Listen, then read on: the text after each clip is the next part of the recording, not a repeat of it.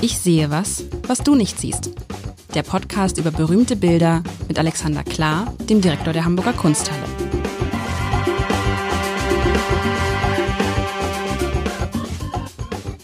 Herzlich willkommen. Mein Name ist Lars Heider und Alexander Klar hat es mit den Femme Fatales. Sagt man das denn so eigentlich? Femme Fatales? Die nee. Femme, auch wenn es mit dem S geschrieben wird, wird immer noch Femme gesprochen, auch im Plural. Oh, oh Femme. Die einzelne Femme Fatale und die Plural Femme Fatale. Okay, das ist sozusagen Thema gerade bei euch und wir haben vergangene Woche äh, über Salome gesprochen. Da fiel mir im Nachhinein noch ein, dass ich mal in der Oper tatsächlich war. Eine, boah, ich habe die ganz schaurig in Erinnerung. Im, im, äh, in Wien habe ich das allerdings gesehen. Das ist eine tolle mm, Inszenierung. Toll. Aber es war trotzdem schau. Es war eine schaurige Oper. Uah. Und wenn ich man dann raus, ja, und wenn man dann rausgeht, äh, wenn man dann, nee, wenn man dann rausgeht in die, äh, äh in die, in die in das dunkle Wien hinterher. Das hat ja auch diese ganze morbiden Scheiße. Sowieso. Tolle Stadt Wien, äh, äh, interessante Oper. Heute ein ganz anderes Bild. Und lieber Alexander, wieder eine nackte, eine nackte Frau. Also das Nackte, du hast, wir haben über Madonna gesprochen vor einer Woche. Das, das Nackte ist schon immer, was ist das Nackte? Ist das, ist das sozusagen die größte Waffe der Frau und deshalb wird sie immer wieder präsentiert? Ist das nicht der Mensch auf, auf sich zurückgeführt, ohne alles drum und dran? Ist Nacktheit nicht, gab es das nicht Anfang des letzten Jahrhunderts, die um die Wandervogelbewegung herum, äh, wobei den Deutschen wird, glaube ich, nachgesagt, dass sie besonders fetischistisch äh, gerne nackt in der Gegend, also die Engländer machen sich lustig über uns, weil wir so gerne nackt in der Gegend rumrennen. So FKK finden die Engländer total total obszön. Wir Deutschen haben historisch, glaube ich, da irgendwas gefressen. Also der Körperkult des frühen 20. Jahrhunderts, das ist die Befreiung des Menschen aus seinen Konventionen. So würde ich Nacktheit bis heute sehen. Aber ich bin gespannt, ob dieses Bild aus dem frühen 20. Jahrhundert ist. Vielleicht, ich weiß. Du wirst es mir, nein, ja, das, nein, nein. Es ist nicht aus dem frühen 20. Es, es kommt mir viel, viel später vor, oder? Da liegst du richtig.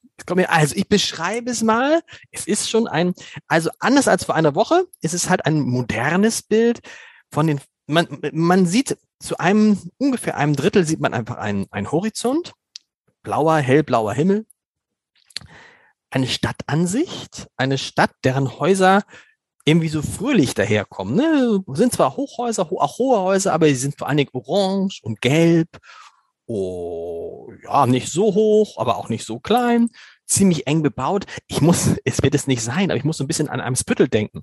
Also mhm. wenn man, ich glaube, wenn man Eimsbüttel an der richtigen Stelle bei einem schönen Sommertag oder Frühlingstag in Hamburg fotografieren könnte, ist ja auch so eng bebaut und diese, ne, diese ganzen Altbauten nebeneinander. So weit eigentlich ein völlig normales Bild, wenn da nicht ein Riese wäre, vielmehr eine Riesin, die auf der linken, linken oberen Hälfte durch diese Stadt durchgeht und die viel, viel größer ist als alle Häuser, ähm, viel, viel größer, die sozusagen man sieht die, die Unterschenkel von dieser Figur, dieser weiblichen Figur sieht man gar nicht, die sind irgendwie auf den Straßen unterwegs. Man sieht den Oberschenkel, dann sieht man den Oberkörper, die Arme, den Kopf, der alles ist so ein bisschen schraffiert, man erkennt den Busen so ein bisschen. Der Kopf sieht aus, als ob oben ein Stück fehlt ein Stück so, so irgendwie in so einem James Bond, in so einem bösen James Bond Film ein Stück fehlt und diese Figur ragt halt riesig hoch in den Himmel, ist also, was ich, 200, 300, 400 Meter hoch und ähm, wandert da durch diese Stadt. Es ist eine Riesen. Und das ist interessant, weil normalerweise, wenn man, ne, Gulliver war ein Riese. Ich kenne eigentlich eine Riesin, ist, begegnen wir, glaube ich, jetzt zum ersten Mal eine Riesin. Was auch natürlich wieder ein äh, Übrigens, Rückschluss zieht auf äh, Bildlichkeit. Riesen, muss ich dir erzählen, eine lustige Geschichte. Ich war nicht in einem Podcast und da war jemand, der es wirklich, ein, ein Mann auch, der, glaube ich, unter hohem Druck stand mit dem Gendern und dann eher man sagte, und dann ist es ja auch wichtig, dass die Mitgliederinnen vom FC St. Pauli.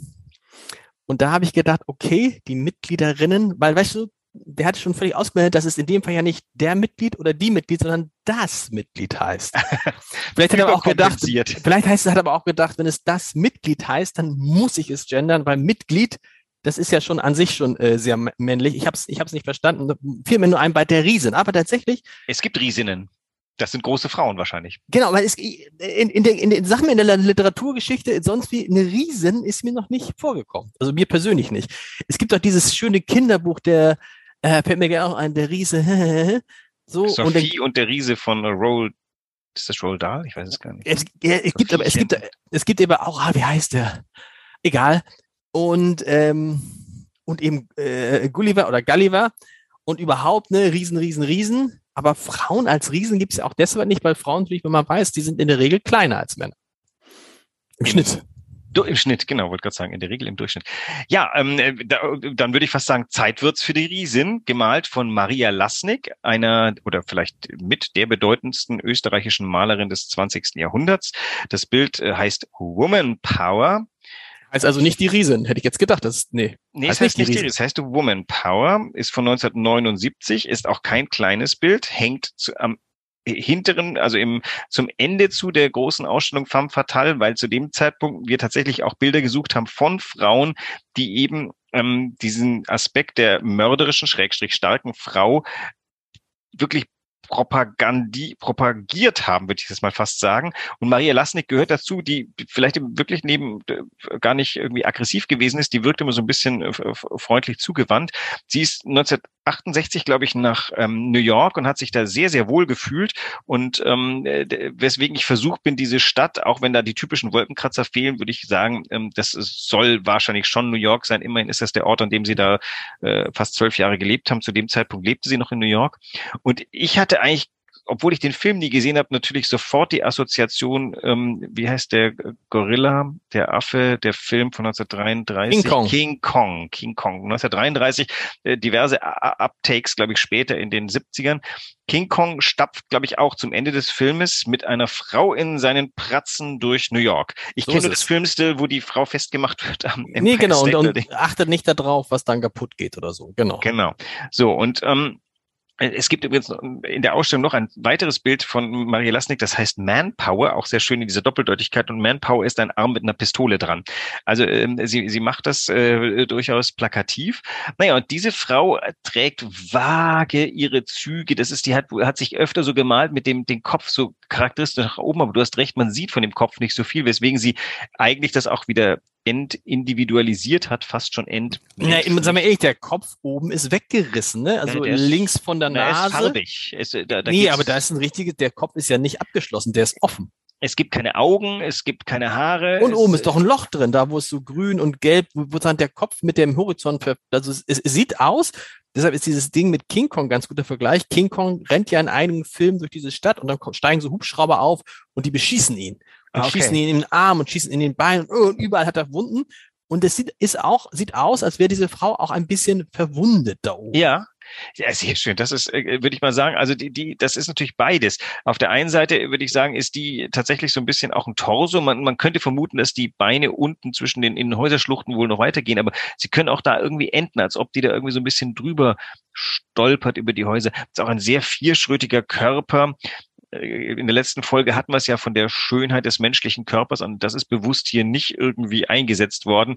Dieser Frauenkörper wird gerade so ein bisschen angedeutet durch ein ähm, nicht besonders synchrones Paar von Brüsten. Ähm, ihre Schultern, das sind so, die haben, da ist so viel Kraft drauf. Diese Frau hat wirklich Power. Die wird, ähm, wenn du einen Kinnhaken kriegst von der, dann würde ich das, glaube ich, umnieten. Also diese, diese Riesen, die da auf uns zuläuft, und das ist, glaube ich, der Punkt, hat ein bisschen was Bedrohliches, würde ich mal sagen. Ja, und das wollte ich gerade ansprechen. Theoretisch ja. Praktisch sind die Farben ja alles andere als bedrohlich. Ja. Man sieht auch, da wo sie herkommt, müsste ja alles in Schutt und Asche liegen. Und es müssten äh, äh, Feuerwolken aufsteigen oder zumindest Rauch von irgendwelchen äh, Häusern, die eingestürzt sind oder Türmen. Aber das ist ja gar nicht so. Und es sind, du siehst auch keine schreienden Menschen aus den Fenstern gucken oder springen. Es ist eigentlich eine relativ ruhige, entspannte Szene. Also ja, ich fast sagen, so sind sie, die Riesinnen. Die, machen, die hinterlassen nicht irgendwie eine Spur der Verwüstung. Da kommt jetzt natürlich äh, der ganze, der ganze Strang an, an Matriarchatsdiskussion herein. Wäre die Welt anders und in Fragezeichen, äh, in Klammern besser, Fragezeichen, würden sie, würde sie von Frauen regiert? Wäre die Welt friedfertiger? Ist so eine Riesin, vielleicht kommt die auch wirklich nur zum Hallo sagen auf uns zu. Die schaut jetzt nicht so aus, ob sie wütend wäre. Die ist, ähm, konzentriert. Ja, das ist ja eine interessante These, und ich glaube ja fest daran, ne? Ich glaube ja fest daran, wenn man sich anguckt, ähm, äh, wenn man sich die Länder anguckt, in denen praktisch nur Männer an der Macht sind, zum Beispiel Russland, ne? zum Beispiel China, dann sieht man ja, wo die Probleme herkommen. Wobei bei uns jetzt auch gerade ein Mann an der Macht ist, aber vielleicht kann es einfach sein, dass der Einfluss der Frauen gestiegen ist. Ja, aber nicht, aber wir ähm, reden ja, wir reden ja, also wenn du das, das, das, das bundesdeutsche Kabinett siehst, dann ist zwar Olaf Scholz da, aber sind ja genauso viele Männer wie Frauen in diesem Kabinett. Bewusst. Und dann so. sind wir doch bei dem, wahrscheinlich das Mittel ist das Richtige, das reine Patriarchat ist so unsinnig wie das reine Matriarchat. So ist es. Im Ende ist es natürlich so, dass man das Beste beider Geschlechter, es ist natürlich auch viele Stereotypen, wie heißt also Frauen sind kommunikationsfähiger, das bestreite ich mhm. jetzt einfach mal schlicht. Ähm, ja, aber äh, wenn du jetzt zum Beispiel guckst du jetzt Olaf Scholz und Annalena Baerbock dir an und dann würde ich schon gar nicht mehr bestreiten. Wieso? Äh, Olaf Scholz kommuniziert ja quasi nicht. Sag ich, naja, aber nee, kommunikationsfähiger, genau. Also Frauen sind kommunikationsfähiger. Also Annalena Baerbock, die, die redet, der kannst du zuhören, du verstehst das. Bei Olaf Scholz ist es schwieriger. Olaf Scholz aber, kann ja nicht mal Smalltalk so richtig. Ja, aber dann guckt den äh, Herrn Habeck an und wie heißt die gegenwärtige ähm, Militärministerin? Ähm, Frau Lambrecht? Lambrecht, äh, die habe ich noch kein ich habe sie noch gar nicht reden gehört, weil irgendwie die O-Töne ihr immer unterm Mund weggerissen werden. Ich habe das. Das ist das äh, Problem, weil du hast sie noch nie, ich habe sie mal länger, also am Stück reden gehört. Das ist gar nicht so schlecht übrigens. Also okay. man muss ja, der dann auch mal die Chance geben, auch mal ihr zuzuhören. Vielleicht sind das die männlichen Journalisten, die immer das Mikro nicht hingehalten haben und stattdessen dem Herrn Habeck unter die Nase. Nee, ich glaube einfach, dass ja, sie hat wahrscheinlich auch, weil sie, weil sie schlau genug ist, nicht zu viele Interviews zu geben. Das gleiche gilt ja für Clara Geiwitz, ne, die Bauministerin. Mhm. Ähm, aber äh, nochmal, ich glaube, es ist halt genau wichtig, was du sagst, dass eben nicht nur Männer oder vielleicht auch nicht nur nicht nicht nur Frauen entscheiden, was ist, sondern dass es ausgeglichen ist und dass da keiner dabei ist, der glaubt, dem anderen Geschlecht erzählen zu können, wie er zu leben hat oder umgekehrt überhaupt jemandem anderen äh, erzählen zu können, wie er zu leben hat. Und in dem Moment, wo das passiert, das sind ja dann immer das, das Prinzip des, des totalitären Systems. In dem Moment, wo jemand sagt, du musst das essen, du musst dich so benehmen, du musst das machen, kommen wir in ein Problem. Und aktuell passiert das aber häufiger von Männern, die anderen sagen wollen, wie sie leben wollen. In Klammern und vielleicht selber gar nicht so leben. Ja, plus, ähm, also ich muss gerade an was Lustiges denken, weil du sprichst, wie, wie da sitzen wir, habe ich glaube ich am Anfang gesagt, da sitzen wir zwei mittelalte Männer und unterhalten uns über ein Thema, von dem wir annehmen, dass es vor allem ein Frauenthema ist. Ich erinnere mich auch am Anfang des Podcasts haben mir meine Kolleginnen, die Sammlungsleiterinnen, und zwar die Frauen, relativ grinsend vorgehalten, na, worüber unterhaltet ihr euch, äh, beiden Männer den anderen, über euren Teil der Welt so quasi? Das war ähm, irgendwas zwischen schnippisch und, ähm, und äh, leicht kritisch. Und ähm, ich habe dann mich nicht versucht rauszuwinden, weil ich gesagt habe, ja, sorry, das ist jetzt gerade der weltläufte Zufall, dass ich äh, äh, männlicher Direktor bin und du männlicher Chefredakteur. Naja, aber weißt du, das ist ja noch, es geht ja, ich finde, es geht ja noch ganz anders. Das hat ja mit Chefredakteur und äh, Direktor nichts zu tun. Letztendlich hatten wir übrigens mit Hilfe einer Frau, mit der Vivian Hacker, die Idee, das zu machen. Genau. So. Und das hätte jeder anders. Und, und wenn wir aber zu einem Punkt kommen, und das finde ich halt total schwierig, wenn jeder nur noch über das reden kann, was ihn genau. direkt betrifft, dann werden wir künftig komplett aneinander vorbeireden. Und natürlich gibt es die Debatte, ich habe neulich auch eine Zuschrift bei einem anderen Podcast gekriegt, ähm, da ging es auch um das Thema Gender und dann schrieb eine junge Frau, wie ich mir einbilden könnte, als alter weißer Mann überhaupt das Recht zu haben, darüber zu sprechen. Und dann schrieb ich zurück, irgendwie, das fände ich, eine, fände ich seltsam, weil das Grundprinzip ist doch in unserem Leben, in unserem Land, dass jeder sagen kann, was er möchte, egal wozu, und dass ihm das niemand anders vorschreibt. Und wenn dann sozusagen Kollegen bei dir so, das ist schon, das meinte ich eben, Ne? Ja, ich du ja darfst das und ja, du tust es trotzdem, aber wenn wir tun es ja trotzdem und meine Kolleginnen schätzen mich auch trotzdem. Die, die Kritik ist, ist erlaubt. Ich habe damals mich auch ein bisschen rausgeredet, weil ich oder rausge ich habe versucht irgendwie meinen Standpunkt so darzulegen, dass ich gesagt habe, erstens glaube ich nicht, dass ich typisch männliche Positionen vertrete, wobei ich gar nicht mehr genau wüsste, was typisch männliche Positionen sein könnten. Dann ähm, sind wir beide, äh, wie ich glaube, unverdächtig so des, des ähm, Altherren-Talks. Ähm, äh, ich definiere mich jedenfalls nur zum Teil über mein Geschlecht. Ich sehe mich als Menschen, wie ich meine weibliche Gegenüber als Menschen sehe. Im Museum ist man sehr umgeben von Frauen. Das heißt, äh, die ganze Art, wie man redet, stellt sich darauf ab, dass man gegenseitig sich seinen, äh, seine Wertschätzung ausdrückt im Reden. Und da äh, verbieten sich bestimmte Dinge schlicht und einfach. Und dann kommt aber trotzdem, noch, aber, trotzdem ist ja interessant, dass man dann sozusagen äh, schon in so eine so eine ähm, so eine Verteidigungshaltung reingeht ne? und sagt nein und ich bin ja gar kein Mann, ich bin nicht der typische Mann, ich so Und nein, ein Mann bin ich schon. Das, äh, ich Ja. hätte nur gesagt, ich, ich, ich äh, für, in meinem Denken bin ich nicht definiert aus meiner Men also ich bin nicht Putin. Das ähm, äh, Gut, ich mal das- festlegen. das sind, das sind zum Glück die wenigsten, aber das ist halt, und das macht halt, ich finde, das macht halt in einer Zeit, in der wir sowieso Schwierigkeiten haben, dass alle Leute wissen, worüber sie eigentlich reden. Also, dass alle den gleichen Kenntnisstand haben, ne? weil wir uns in verschiedenen Blasen, in verschiedenen Bereichen informieren, weil wir uns über verschiedene Medien informieren, finde ich es schwierig, wenn man dann noch sagt, okay, pass auf, und du kannst als alter weißer Mann, kannst du über andere alte weiße Männer sprechen, aber nicht über, über Frauen und nicht über Frauen in der Kunst und in der Literatur und so. Umgekehrt, was würden Frauen sagen, wenn man sagen würde, nee, ihr könnt jetzt nicht über, Entschuldigung, über Hansi Flick könnt ihr nicht reden. Ist ja ein Mann. Über Olaf Scholz könnt ihr auch nicht reden, ist auch ein Mann. So, verstehst du, was ich meine? Das ist Mhm. halt eine ganz schwierige Situation, weil sie in sich immer intolerante und totalitäre Züge tragen kann. oder zumindest abgeschlossen ist und dann Austausch relativ wenig möglich macht. Das geht natürlich auch noch konform mit dem, mit dem äh, Social Media Verhalten, wo man erstmal was rausbläst ähm, und wenig geneigt ist, dem oder der anderen zuzuhören.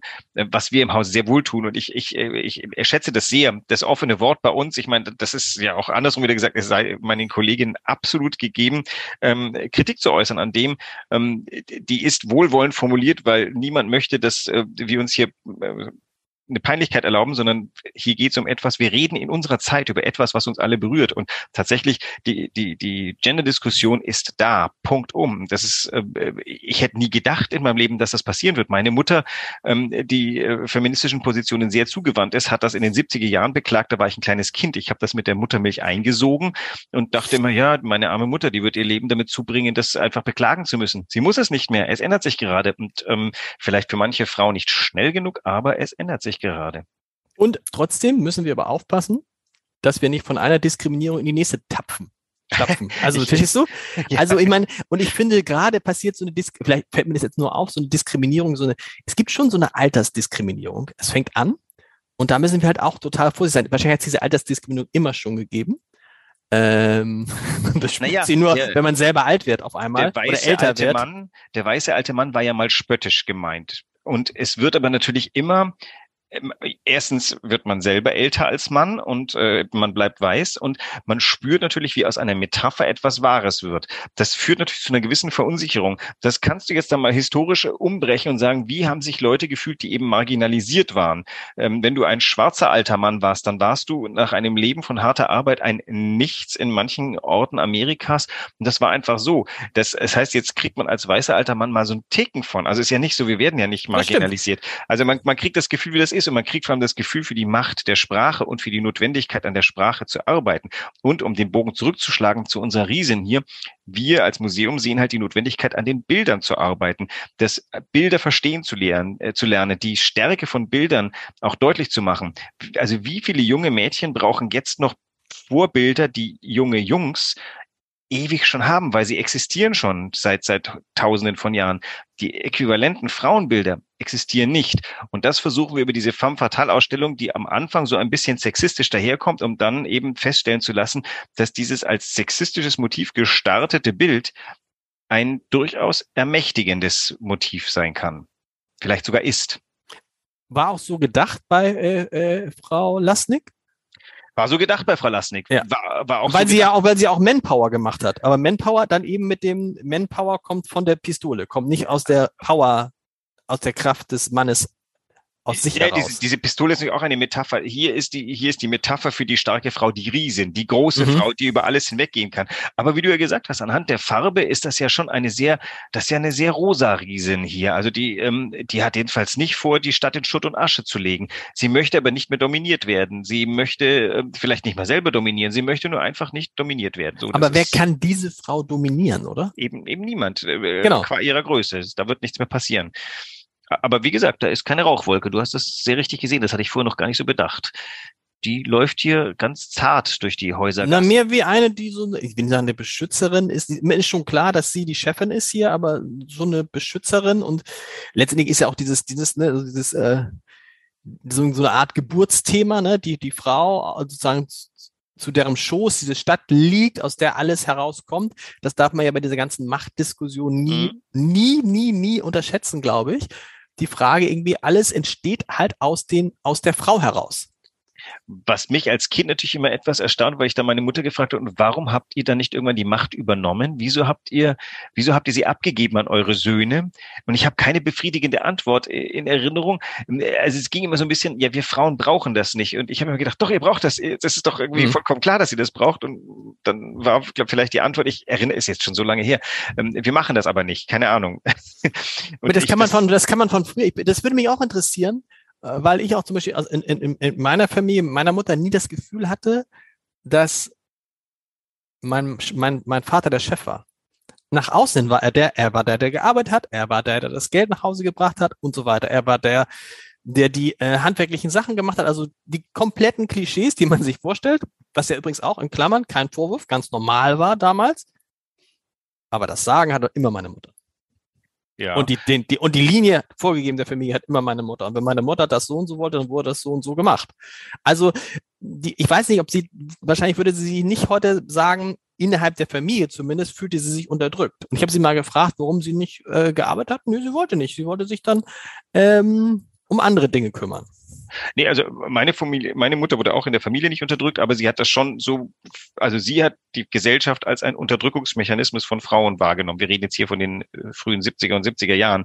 Und ähm, halt einfach, wir sind, ich, ich bin auch in Griechenland groß geworden, das heißt, um uns herum war doch auch noch eine ja, lustigerweise eigentlich eine patriarchalische Gesellschaft, in der aber tatsächlich zu Hause, also wenn zu Hause angekommen, gab Papa dort auch, jetzt stereotyp gesprochen, die Macht ab. Also selbst da war es nicht so vollkommen einfach. Und ich kenne viele griechische Mütter oder Frauen im Alter meiner Mutter. Das waren sehr, ähm, sehr deutlich ähm, sich artikulierende Frauen, die ihre Kritik an ihren Männern vollkommen und an der Gesellschaft vollkommen klar ähm, zum Ausdruck gebracht haben. Also es ist schwierig, aber es war natürlich klar, die Gesellschaft wird geführt von Männern, wird betrieben von Männern, der Bus wird vom Mann gefahren, das, äh, das Staatsschiff wird vom Mann gefahren und das Kriegsschiff auch. Und äh, das war in den 70er Jahren zumindest mal, da wurde begonnen, darüber zu diskutieren. Aber eine Kriegsschiffkapitänin kam nicht in Frage. Und, und das hat meine mhm. Mutter beklagt. Und das ist ja das Gute heute, dass diese Frage sich zumindest bei uns, das ist ja das Verrückte, bei uns sich in vielen anderen Ländern ja komplett stellt, ja.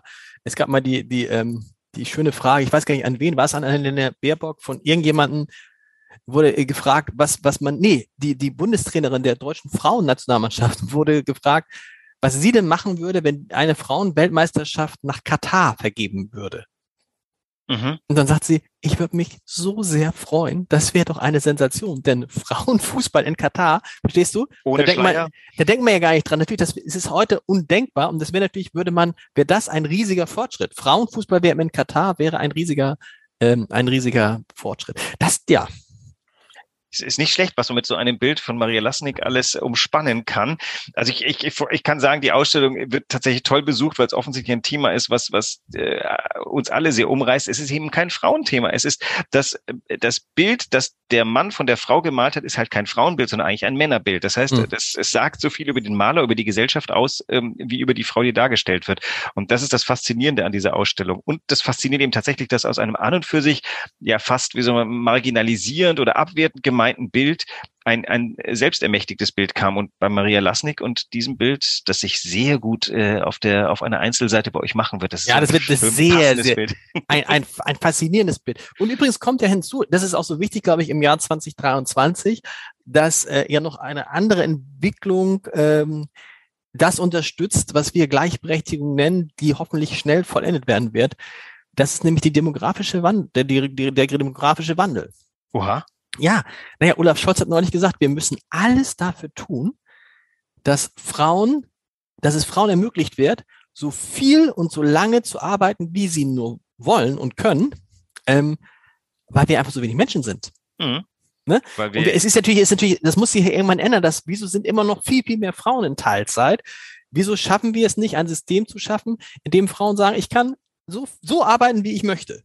Gibt ja auch genug, die sagen, ich möchte so arbeiten, gibt auch genug Männer, die sagen, ich möchte so arbeiten. Wir müssen ja die Bedingungen schaffen, dass du und ich und alle Frauen und alle Menschen möglichst so lange arbeiten, wie sie Lust haben und nicht, nicht bis einfach stumpf bis 65. Das wird nicht gehen.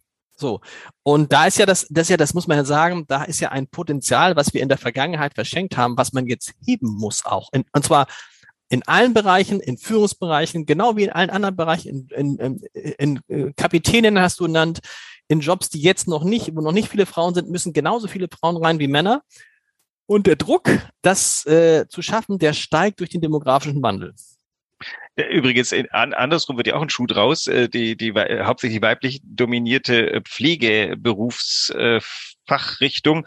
Ähm, ich war ja Zivildienstleister und ich habe gepflegt und ich kann sagen, das ist ähm, auch für einen Mann das, das kann man machen als Mann und ähm, das, da ist eher die Frage, kann jemand sowas sein ganzes Leben machen, weil so Körper rumwuchten ist eine ganz genau, schön harte Sache. Das heißt, äh, wahrscheinlich müsste man darüber an, anfangen nachzudenken, dass man bestimmte Dinge im jugendlichen Alter macht und andere Dinge im älteren Alter und dann ergibt sich eine ganz neue und zwar keine Geschlechtertrennlinie mehr, sondern eine Alterstrennlinie, die ganz interessant sein könnte, so dass man im Leben mehrere Jobs gehabt haben könnte. Den Kapitänin wäre ich schon auch gern geworden. Das ist bloß einfach, glaube ich, ein Job, den ich nicht mehr ähm, hinbekommen werde. Dafür bist du Podcaster. Dafür, das hätte ich auch nie gedacht. Und auch noch ein zweiter werde. Job. Und ich freue mich schon auf nächste Woche. Jetzt müssen wir mal ein bisschen, hatte ich mir dich mal, hätte ich nicht mich irgendwas Optimistisches gewünscht Wenn das hier nicht optimistisch war, das stimmt. auch nicht, aber du kriegst gerne, also du, du willst ist, was Optimistisches, ich suche mal, was ich für optimistisch halte, dann muss für ich. Alle optimistisch, wo alle sagen, wow, das Leben ist schön. okay. Wir hören uns nächste Woche wieder. Bis Tschüss. nächste Woche.